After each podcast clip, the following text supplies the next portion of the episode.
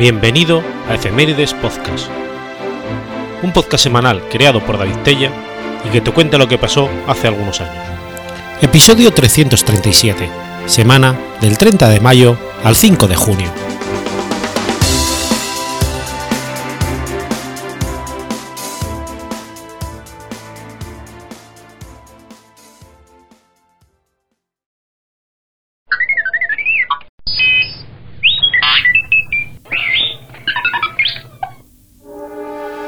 De mayo de 1908. Nace Mel Blanc. Melvin Jerome Mel Blanc fue un actor de voz estadounidense de varios programas radiofónicos y estudios de animación, principalmente Warner Bros. y Hanna-Barbera. Melvin Jerome Blanc nació en San Francisco, segundo hijo de Frederick Blanc y Eva Kant, ambos de origen judío.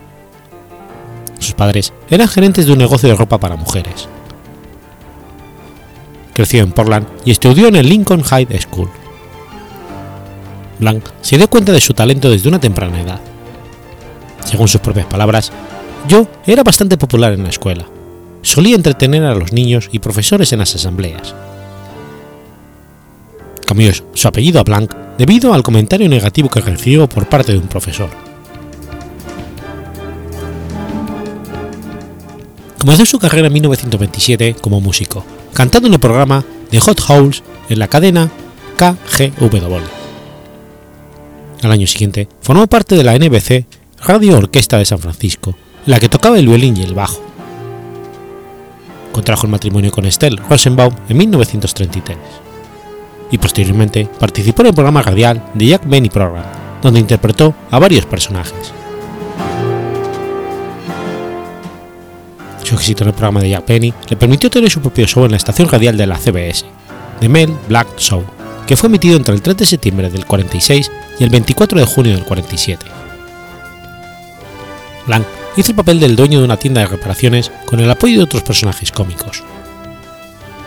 Junto a él trabajaron Mary Jane Croft, Joseph King, Hans Conried, Alan Reed, Early Ross, Jim Backus y Bea Benaderet.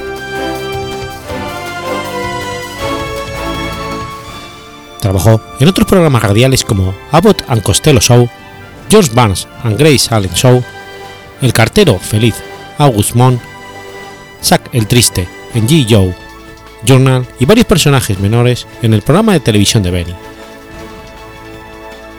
Una de las rutinas más exitosas de Black en estos programas es llamado Shy, el pequeño mexicano, donde hablaba una palabra a la vez. La famosa rutina Shi Shai Shi Shu era, una era efectiva y no importaba cuántas veces la dijera. Las risas siempre estaban presentes gracias a la habilidad cómica de Blanc y Benny. Otra de sus rutinas fue la del anunciador de estación de trenes que siempre decía, está saliendo el tren del carril 5 para Anaheim, Azusa y Cocamonga. Parte de la broma fue que los angelinos presentes sabían que no había tren que conectar estos pueblos. Para el público como conocedor, la principal broma era el aplauso que hacía entre el Camonga. Trabajó como actor de voz en la era dorada de la animación. Blanc se unió a los estudios de Leon Schlesinger en 1936. Su primer cortometraje en el que participó fue Porky's Road Race, estrenado un año después. Estuvo a cargo de las voces de varios personajes, como Bad Bunny, Violín, Porky y el Pato Lucas. Aunque su personaje más famoso era un conejo que comía zanahorias. Blanc no disfrutaba del sabor de estas, como escribió en su autobiografía. Debido a que entre diálogos debía masticar zanahorias, las escupía en un tarro en vez de comerlas. La leyenda urbana dice que era alérgico a la zanahoria y la escupía para minimizar el efecto que le producía, aunque esto nunca fue aclarado. Dijo que una de las voces más difíciles de realizar fue la de Sam Bigotes. Su garganta terminó en mal estado debido a esto. Años después volvió a hacer varias de sus antiguas voces para quien engañó a Roger Rabbit, pero prefirió que otra persona hiciera la de Sam. Debido a su trabajo en dibujos animados para el cine, estuvo un paso más adelante que otros dedicados a la televisión como Doug Battle y Don Messing. Y Messing trabajaron para cortometrajes de la Metro Goldwyn Mayer, los dos no se dedicaban tanto a esta área como de Blanca.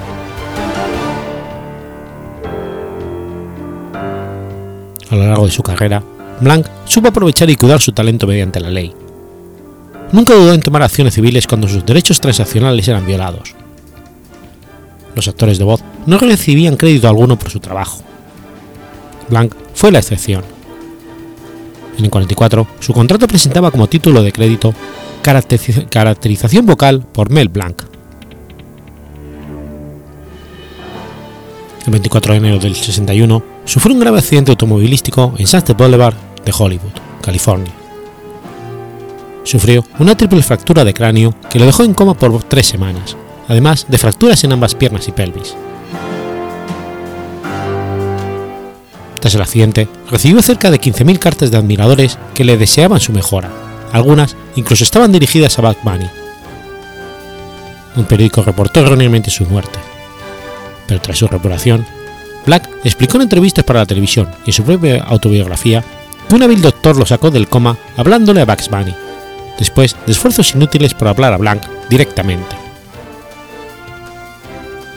Aunque no conservó un recuerdo real sobre el hecho, más adelante se enteró que el médico le había preguntado ¿Qué tal, estás hoy, Bugs Bunny? A lo que respondió con la voz de Bugs.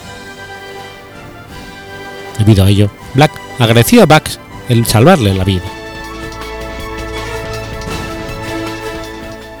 regresó a su hogar el 17 de marzo y el 22 interpuso una demanda de 500.000 dólares contra la ciudad de Los Ángeles.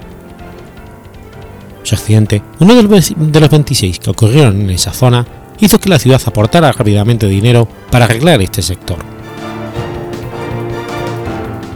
Cuando ocurrió el accidente, Blanc hacía la voz de Pablo Mármol para la serie Los Picapiedras. Su ausencia del programa fue corta ya que los productores le facilitaron los implementos necesarios para trabajar desde su hogar. Además, volvió a trabajar en The Jack Benny Program para filmar el especial de Navidad del 61, moviéndose mediante muletas o silla de ruedas. A principios de los 60, fue a Hanna-Barbera y continuó haciendo voces de varios personajes, como Pablo Mármol de los Picapiedra y el Señor Cosmo de los Supersónicos. Downs y Don Messick eran las máximas estrellas de voz y Black solo era el nuevo, era el nuevo en Hanna-Barbera. Sin embargo, todos los dibujos animados de los años 30 y 40 de Warner Bros. fueron transmitidos por televisión, compitiendo directamente con los de Hanna-Barbera. Warner comenzó a hacer dibujos animados directamente para televisión en los años 60, principalmente del Pato Lucas, Speedy González y Silvestre y Piolín. Blanc hizo estas voces y las de Los autos locos y los peligros de Penélope Glamour para Hanna-Barbera. Incluso compartió protagonismo con sus compañeros de profesión y amigos Walter y Messick.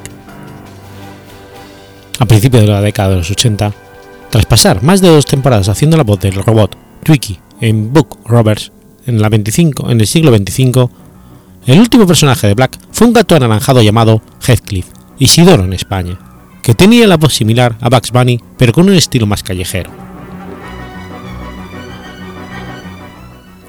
Continuó haciendo la voz de sus personajes en comerciales y especiales de televisión durante la mayor parte de la década, aunque dejó ciertos personajes como San el Bigotes, el Gallo Clodo y el Demonio de Tasmania en manos de otras personas, ya que su garganta no aguantaba el estilo de voz que necesitaba. Una de sus últimas grabaciones fue para la película animada Los Supersónicos. Blanc comenzó a fumar cigarrillos cuando tenía 9 años, lo que provocaría una enfermedad pulmonar obstructiva crónica y problemas cardiovasculares a los 77 años, que fueron la causa de su fallecimiento el 10 de julio de 1989. Fue enterrado en el Hollywood Forever Cemetery, en Hollywood. Quiso que su epitafio fuera That's all, folks. Esto es todo, amigos.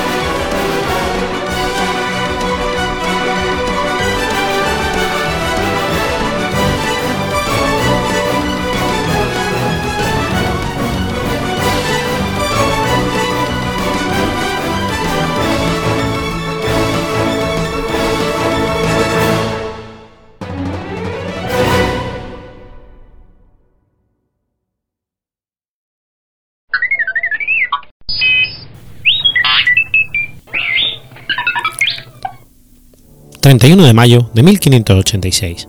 Muere Antonio Agustín. Antonio Agustín Albanel, conocido como Agustinius, fue un eclesiástico español que destacó como humanista, polígrafo y precursor del estudio histórico de las fuentes del derecho. Su padre, Antonio Agustín, fue vicecanciller de Aragón, consejero del rey Fernando el Católico y del rey Carlos I, embajador ante el rey Luis XI de Francia y el Papa Julio II.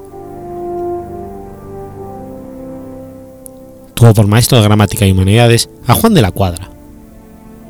En 1526 fue a estudiar a la Universidad de Alcalá, en donde permaneció dos años, trasladándose posteriormente a la Universidad de Salamanca, donde estudió otros siete.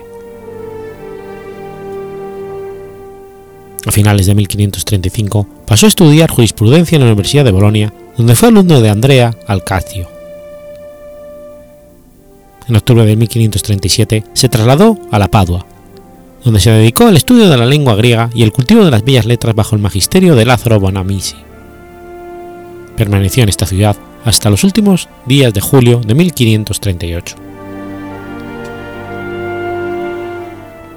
El 4 de octubre del mismo año, el Cabildo del Aseo de Zaragoza lo presentó para una beca de cánones en el Colegio Mayor de San Clemente de los Españoles de Bolonia, en el que fue admitido el 27 de enero del 39. El 3 de junio de 1541 recibió el grado de doctor en ambos derechos y permaneció en dicho colegio hasta el 20 de octubre de 1544. En su primera gran obra, Emandotium et Opinionium Libri 4, propuso la tesis de que el manuscrito conocido como Litera Florentina fue la fuente de todas las demás copias subsistentes del digesto, con lo cual puso en cuestión las autoridades del texto latino de las pandectas.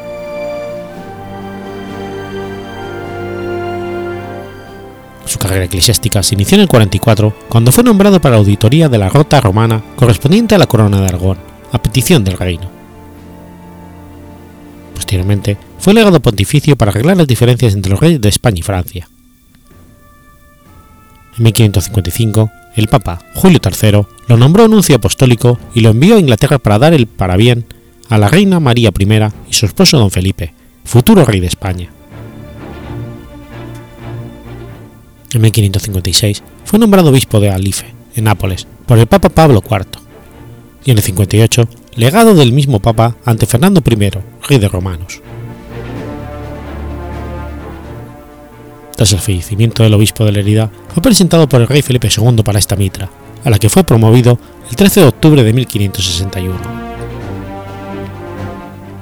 Asistió también a las sesiones de la última etapa del Concilio de Trento, donde manifestó su gran sabiduría, prudencia y celo en el bien de la Iglesia, y fue uno de los diputados de la Junta Particular que tuvo el encargo de formar el decreto de residencia. Junto con Diego de Covarrubias, redactó el decreto de observancia de los acuerdos adoptados por el concilio. El 30 de octubre de 1576 fue elegido arzobispo de Tarragona y confirmado por Gregorio XIII. Tomó posesión de esta sede metropolitana el 10 de marzo de 1577 durante su pontificado, celebró tres concilios provinciales y mandó labrar a sus expensas en la iglesia metropolitana una insigne capilla dedicada al Santísimo Sacramento.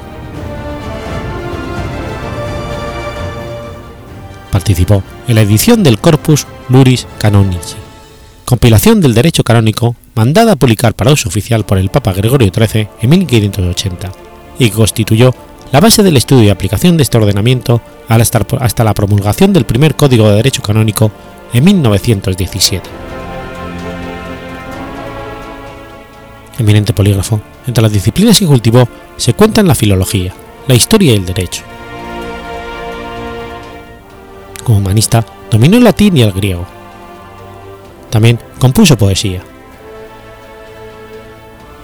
Su interés por las antigüedades lo encaminó a aficionarse a la, numismática, la epigrafía, la heráldica y los emblemas.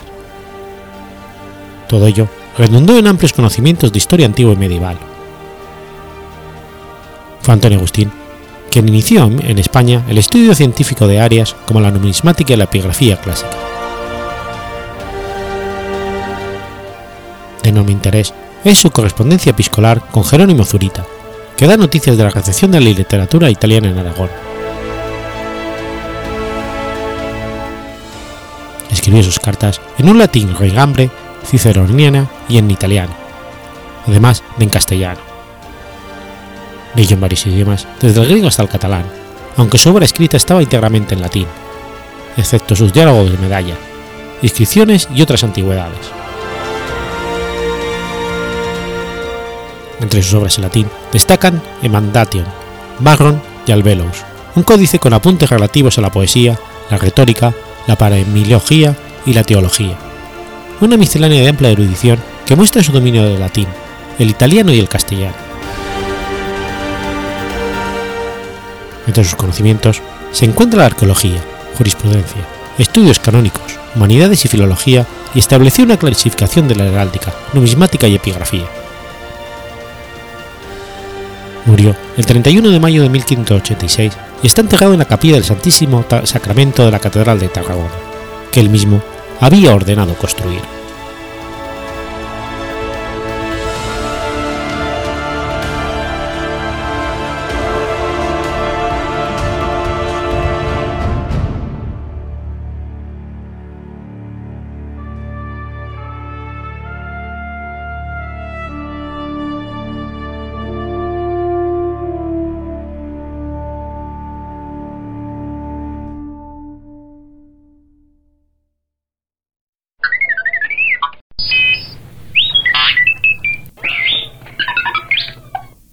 1 de junio de 1927. Muere Lizzie Borden. Lizzie Andrew Borden, también conocida como la asesina del hacha, fue la única sospechosa de los asesinatos de su padre y su madrastra que tuvieron lugar en su casa el 4 de agosto de 1892. El doble asesinato, el posterior juicio y el hecho de que nadie fue finalmente condenado por las muertes hace que siga siendo un episodio plagado de dudas en el mundo de la criminología aunque Lizzie Borden fue suelta de los crímenes, incluso en vida se la creyó culpable del asesinato de sus progenitores y aún hoy permanece como figura importante en el folclore estadounidense. Lizzie Andrew Borden nació en la pequeña localidad de Fall River en 1860. Su padre, Andrew Jackson Borden, era un hombre de negocios de la zona con varias propiedades en el pueblo. Su madre, Sarah Anthony Morse, Falleció en 1863 y dos años después Andrew Borden volvió a contraer matrimonio con Abby Durfee Gray. Lise tenía además una hermana mayor, Emma Borden, que como ella nunca llegó a casarse. La vida de los Borden era cómoda y holgada, gracias a los ingresos de Andrew. No obstante, no fue una familia feliz. Lacey ni Emma soportaban a su madrastra Ivy, a la que consideraban una mujer grosera e interesada. Su relación se deterioró mucho en los últimos días de su convivencia, a pesar de que Ivy fue su madrastra durante 28 años. En la mañana del 4 de agosto de 1892, Andrew Borden y su mujer fueron asesinados con un objeto afilado en su casa. Las únicas personas presentes en la residencia familiar en aquel momento eran Lizzie y la sirvienta Bridget Sullivan, que llevaba trabajando para la familia más de dos años.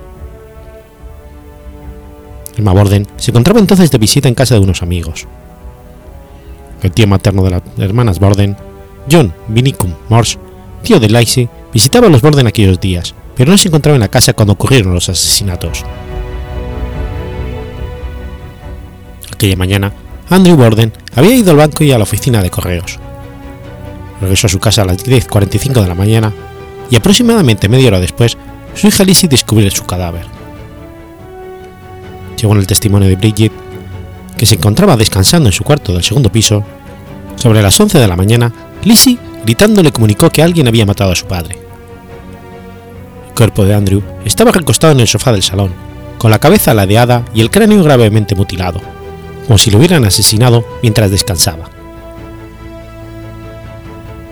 Cuando amigos y vecinos atraídos por los gritos llegaron para tranquilizar a Lacey, Bridget y una vecina, Alice Churchill, descubrieron en la, habitación, de invitados del primer piso el cuerpo inerte de Ivy Borden, cuyo cráneo también había sido golpeado numerosas veces con un objeto afilado.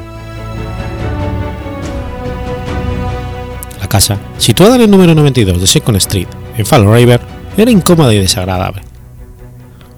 El primer piso estaba dividido en dos partes con escaleras de acceso distintas, la parte delantera para las hermanas y la trasera para Andrew y su esposa. En muchas ocasiones, la familia no comía junta. El tío materno de las Borden, John Vinicum Morse, declaró que el día de los acontecimientos estaba en la casa para acordar los términos de una herencia de su hermana y que después de una calorada discusión, las hermanas abandonaron la casa y que Lacey regresó antes de lo previsto. El farmacéutico local, Eli Benz, también declaró que días atrás había sido consultado por Ivy porque la familia estaba enferma, aparentemente por ingerir comida en mal estado, y que la señora afirmó que había intentado envenenarlos y por eso no le vendió a Lacey ácido prúsico. Lacey fue detenida el 11 de agosto y su juicio comenzó 10 meses después en New Bedford, Massachusetts. Su testimonio y comportamiento incoherentes e inverosímiles crearon sospechas ante el público. Fue acusado de los asesinatos y su defensa estuvo dirigida por el gobernador de Massachusetts, George Robinson, y Andrew Jennings. Durante la investigación, se encontró un hacha en el sótano de la casa y se supuso que era el arma homicida. Aunque estaba limpia, el hacha tenía el mango roto. La fiscalía alegó que lo había destrozado porque estaba manchado de sangre. No obstante, un policía interrogado en el caso afirmó que al lado de la cuchilla había un mango de hacha, y el forense declaró posteriormente que no hubo tiempo material para limpiar el hacha después de los asesinatos. Nunca se encontró ropa alguna que estuviese manchada de sangre. Pocos días después de los asesinatos, una vecina observó como Lizzie Borden quemaba en el fogón de la cocina un vestido azul que según ella se había manchado con pintura fresca y había quedado inservible. A pesar de las circunstancias, Lacey Borden fue suelta por el jurado tras solo hora y media de, de, deliberación.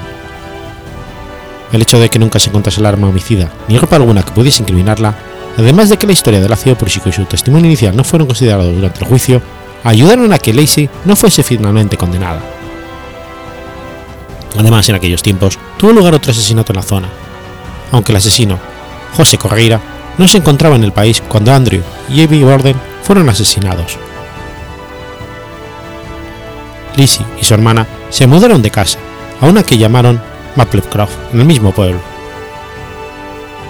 En 1905, las hermanas discutieron sobre la fiesta en que Lacey había dado en honor a la actriz Nancy O'Neill y Emma abandonó la casa.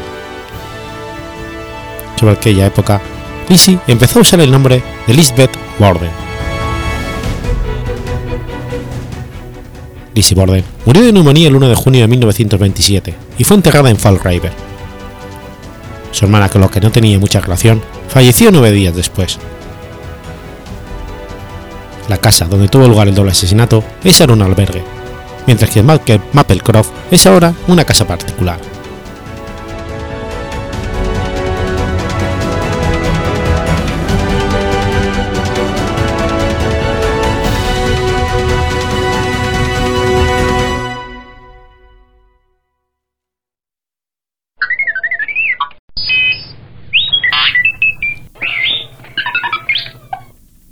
2 de junio de 1423.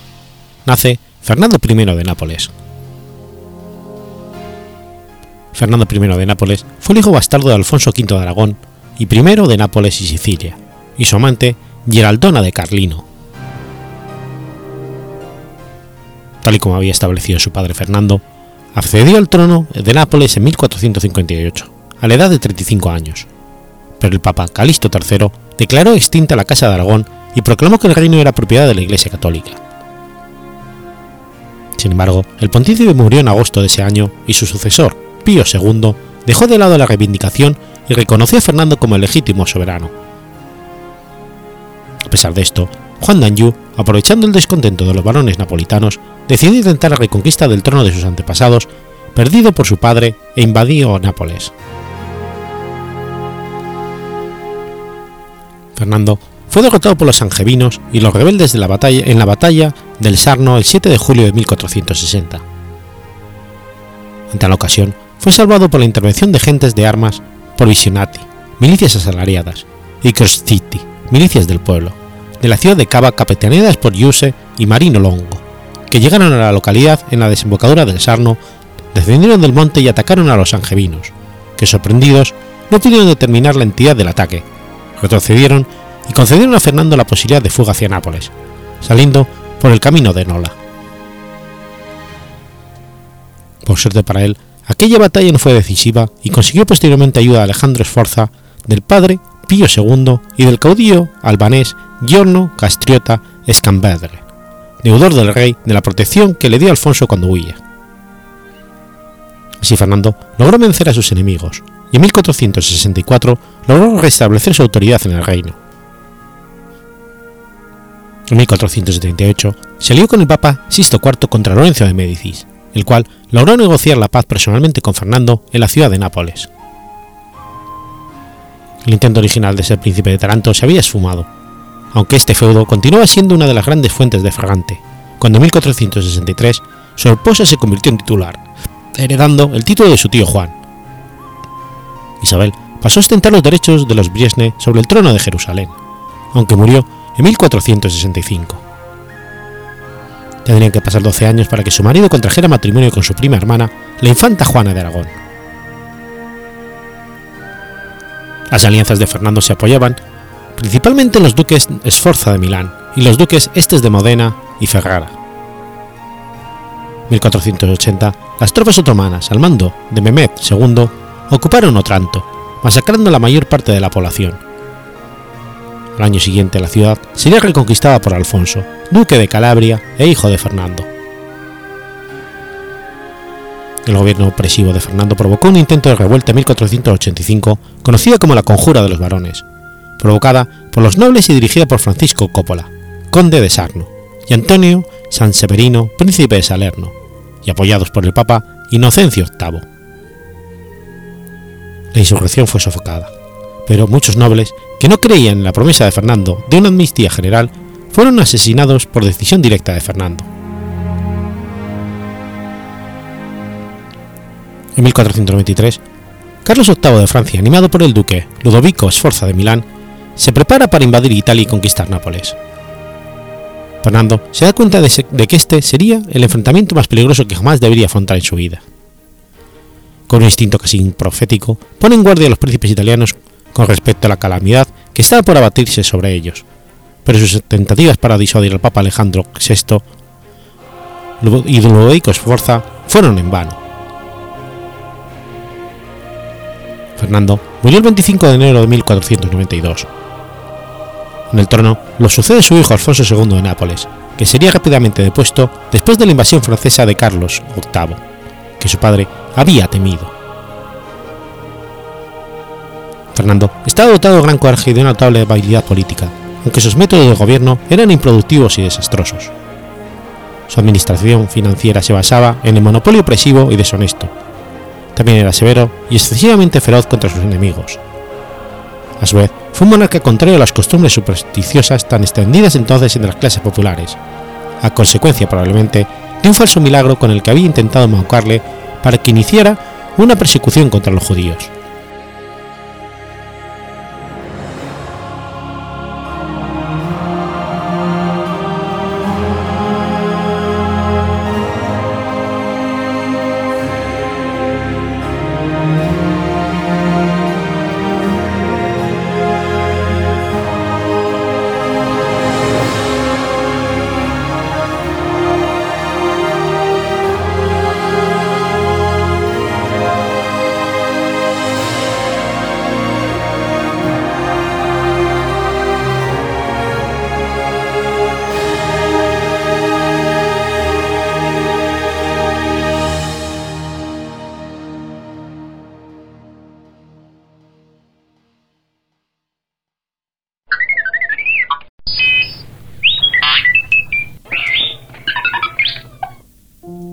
De junio de 1843.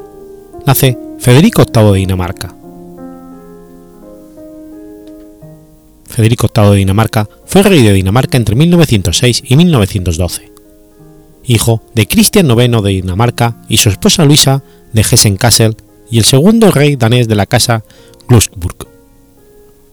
Fue hermano de la zarina rusa María Fiodorovna, de la reina Alejandra del Reino Unido y Jorge I, rey de los helenos. El príncipe Federico nació en el Palacio Amarillo, junto a Melborg, en Copenhague, siendo el hijo mayor del príncipe Christian de Schleswig-Holstein, Sunderburg, Klusburg y Luisa de Hessen-Kassel. Fue bautizado con los nombres de Cristian Federico Guillermo Carlos, pero se lo conoció con el nombre de Federico. Cuando nació, su padre era solo príncipe de Schleswig, Holstein, Soderborg, Klusborg, una rama menor de la casa de los Oldenburgo, y que descendía de Cristian III de Dinamarca.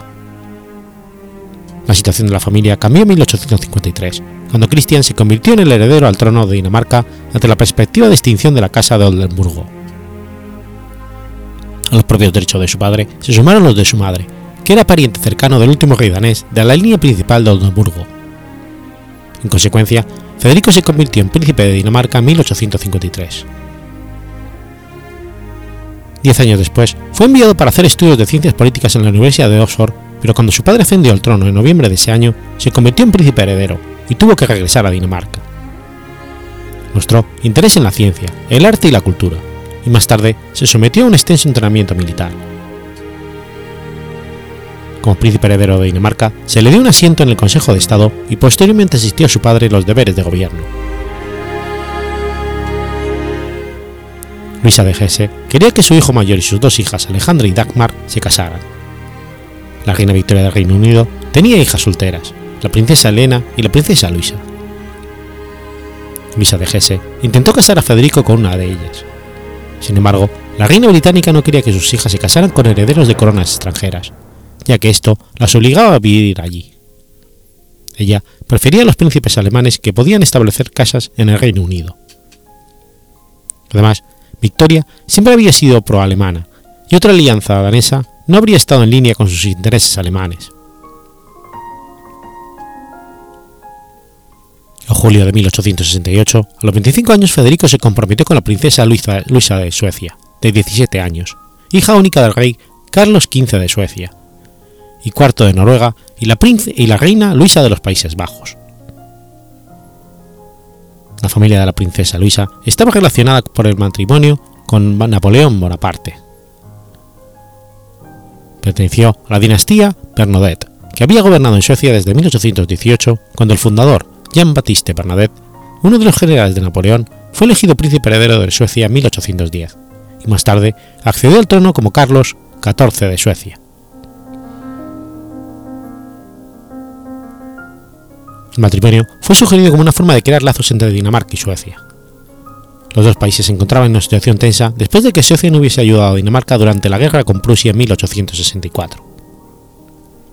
Federico y Luisa se habían reunido por primera vez en 1862, pero en el 68 Federico fue invitado a Suecia para conocer a Luisa, y su reunión fue descrita como un éxito.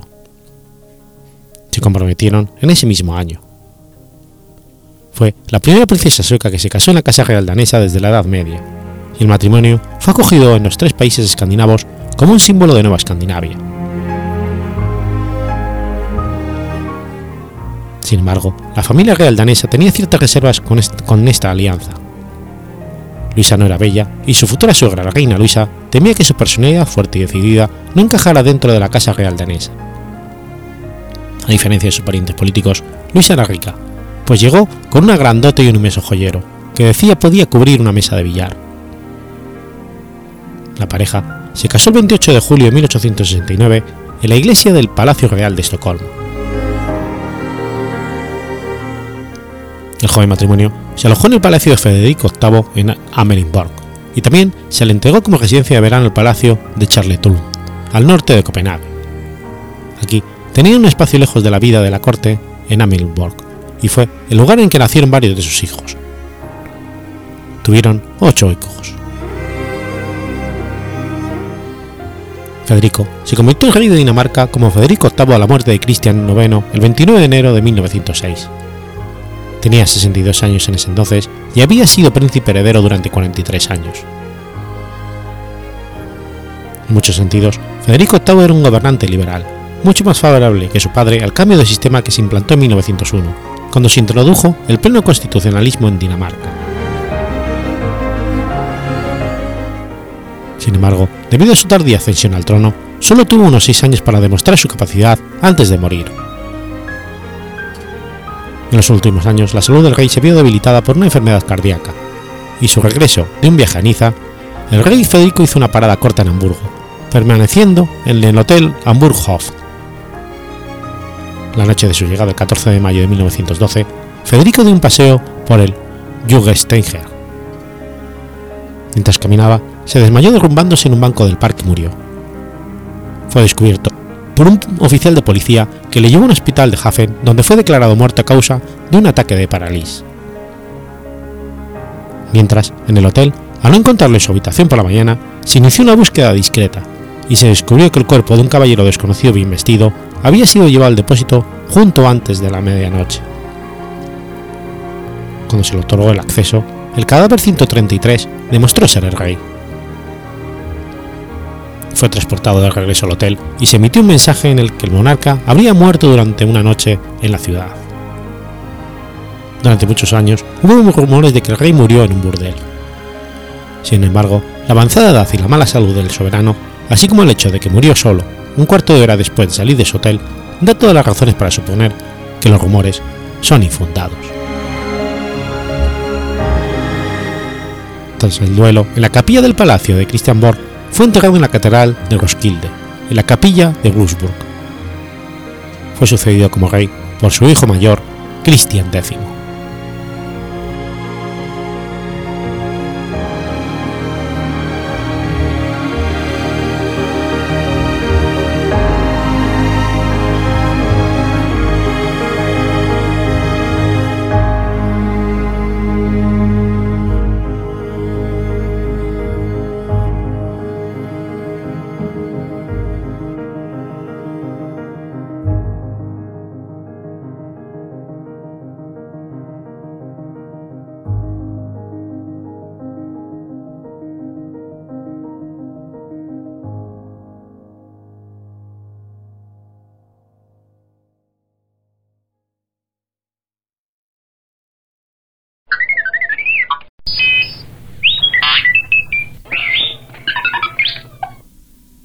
4 de junio de 1039. Muere Conrado II. Conrado II fue primer rey de la dinastía alemana desde 1024 y emperador del Sacro Imperio Romano Germánico desde 1027 a 1039. Hijo de un hombre de Franconia de nivel medio, Enrique de Speyer y de Adelaida de Merth, heredó los títulos de conde Speyer y de Worms cuando murió su padre. Conrado extendió su poder más allá de las tierras heredadas, recibiendo el favor de los príncipes electores. Cuando la dinastía sajona llegó a su fin, al morir el emperador Enrique II, Conrado fue elegido para sucederle como rey en 1024, a la edad de 34 años. Conrado se casó con Gisela de Suabia en 1016, una duquesa que había enviudado dos veces. Gisela era hija de Germán II de Suabia, quien en el 1002 había reclamado infructuosamente el trono alemán tras la muerte de Otón III, que pasó a poder de Enrique II. Gisela se había casado primero con el conde Bruno I, muerto alrededor de 1010, y después con Ernesto I de la casa de Babenberg. El 26 de marzo de 1027, el Papa Juan XIX coronó a Conrado y a su esposa Gisela como emperador y emperatriz, respectivamente, en la Basílica de San Pedro de Roma. A la coronación asistieron Canuto II de Dinamarca, Rodolfo III de Borgoña y 70 clérigos de alto rango, incluyendo a los arzobispos de Colonia, Maguncia, Trier, Magdeburg, Salzburgo, Milán y Rávena. Si bien Enrique II había mantenido siempre buenas relaciones con Hungría e inclusive había contribuido al proceso de cristianización de Hungría y su ascenso al rango de reino, Conrado II mantuvo, por el contrario, pretensiones de conquista. De inmediato, Conrado II expulsó al duque de Venecia, Otón Orselo, y a su hijo Pedro Orselo, que había estado, estado casado con una hermana del rey San Esteban I de Hungría. En el 1030, Conrado II procedió a invadir Hungría y se libró la batalla de Győr, en territorio húngaro. La ofensiva de Conrado resultó un desastre y San Esteban expulsó a sus tropas y las persiguió hasta Viena. En el 1031 el emperador firmó un tratado de paz con el rey húngaro y así terminarían sus pretensiones sobre el territorio húngaro. En el 1039 cayó enfermo y murió de gota en Utrecht. Su corazón e intestinos fueron enterrados en la Catedral de San Martín de Utrecht. El resto del cuerpo se enterró en la Catedral de Espira, todavía en construcción por esta fecha. Durante una excavación en 1900 se reubicó su sarcófago a la disposición inicial, enfrente del altar de la cripta donde se puede ver hoy, junto con siete de sus sucesores.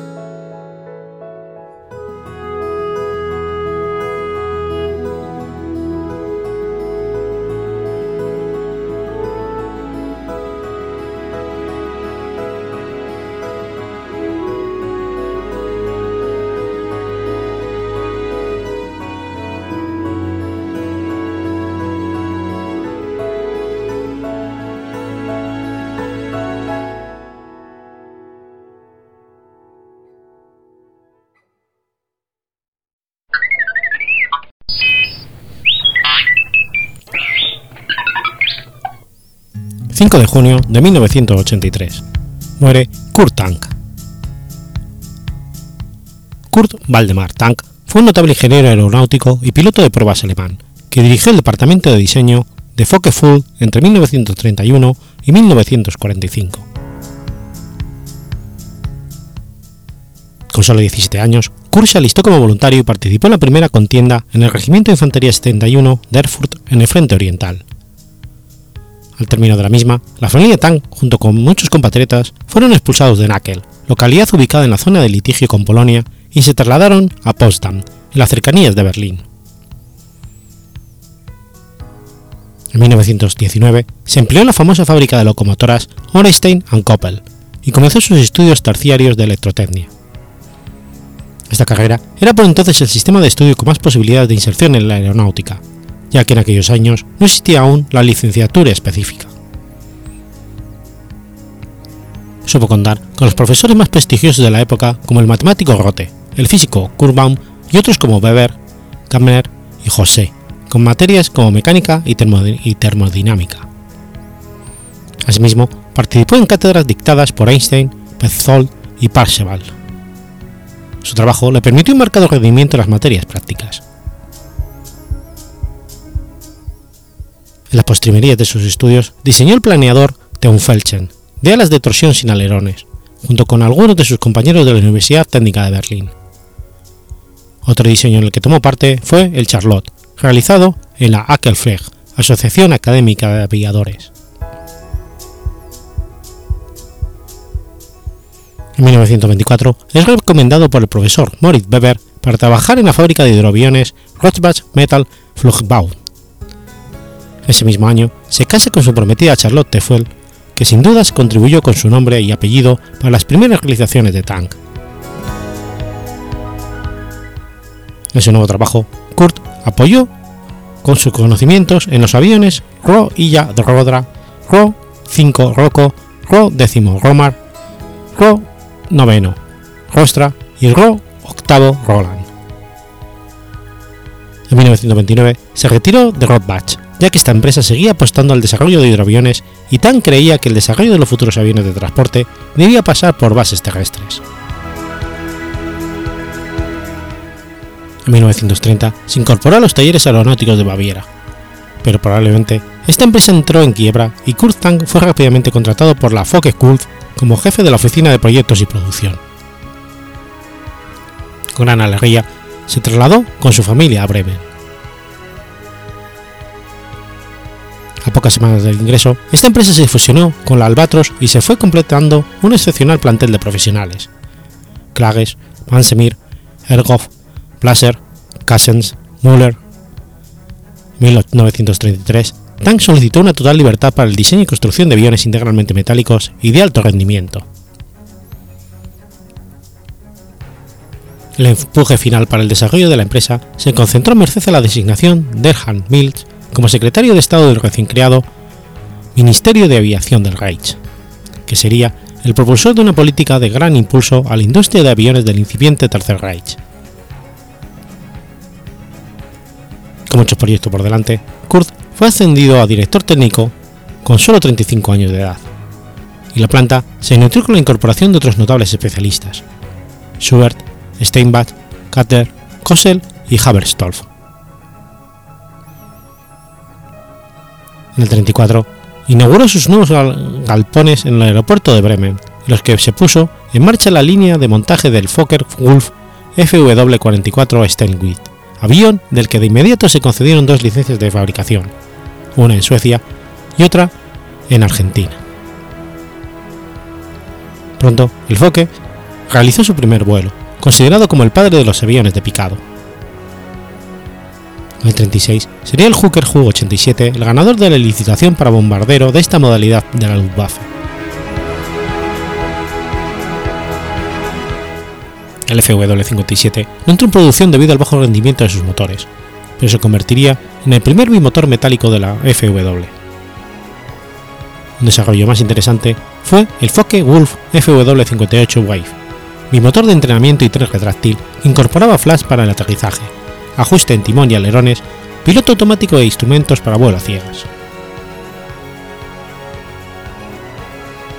Hacia 1937, la Focke-Wulf tiene en distintas etapas de desarrollo el Focke Angelis, el caza bimotor Focke-Wulf FW-187 Falk y el 189 Hu de reconocimiento, el legendario caza FW-190, el bombardero medio 191 y comenzaba a salir de los tableros el Focke-Wulf FW-200 Condor, del que finalmente se construirían 130 aparatos entre los de uso civil y militar, siendo además uno de los hijos predilectos de Tank.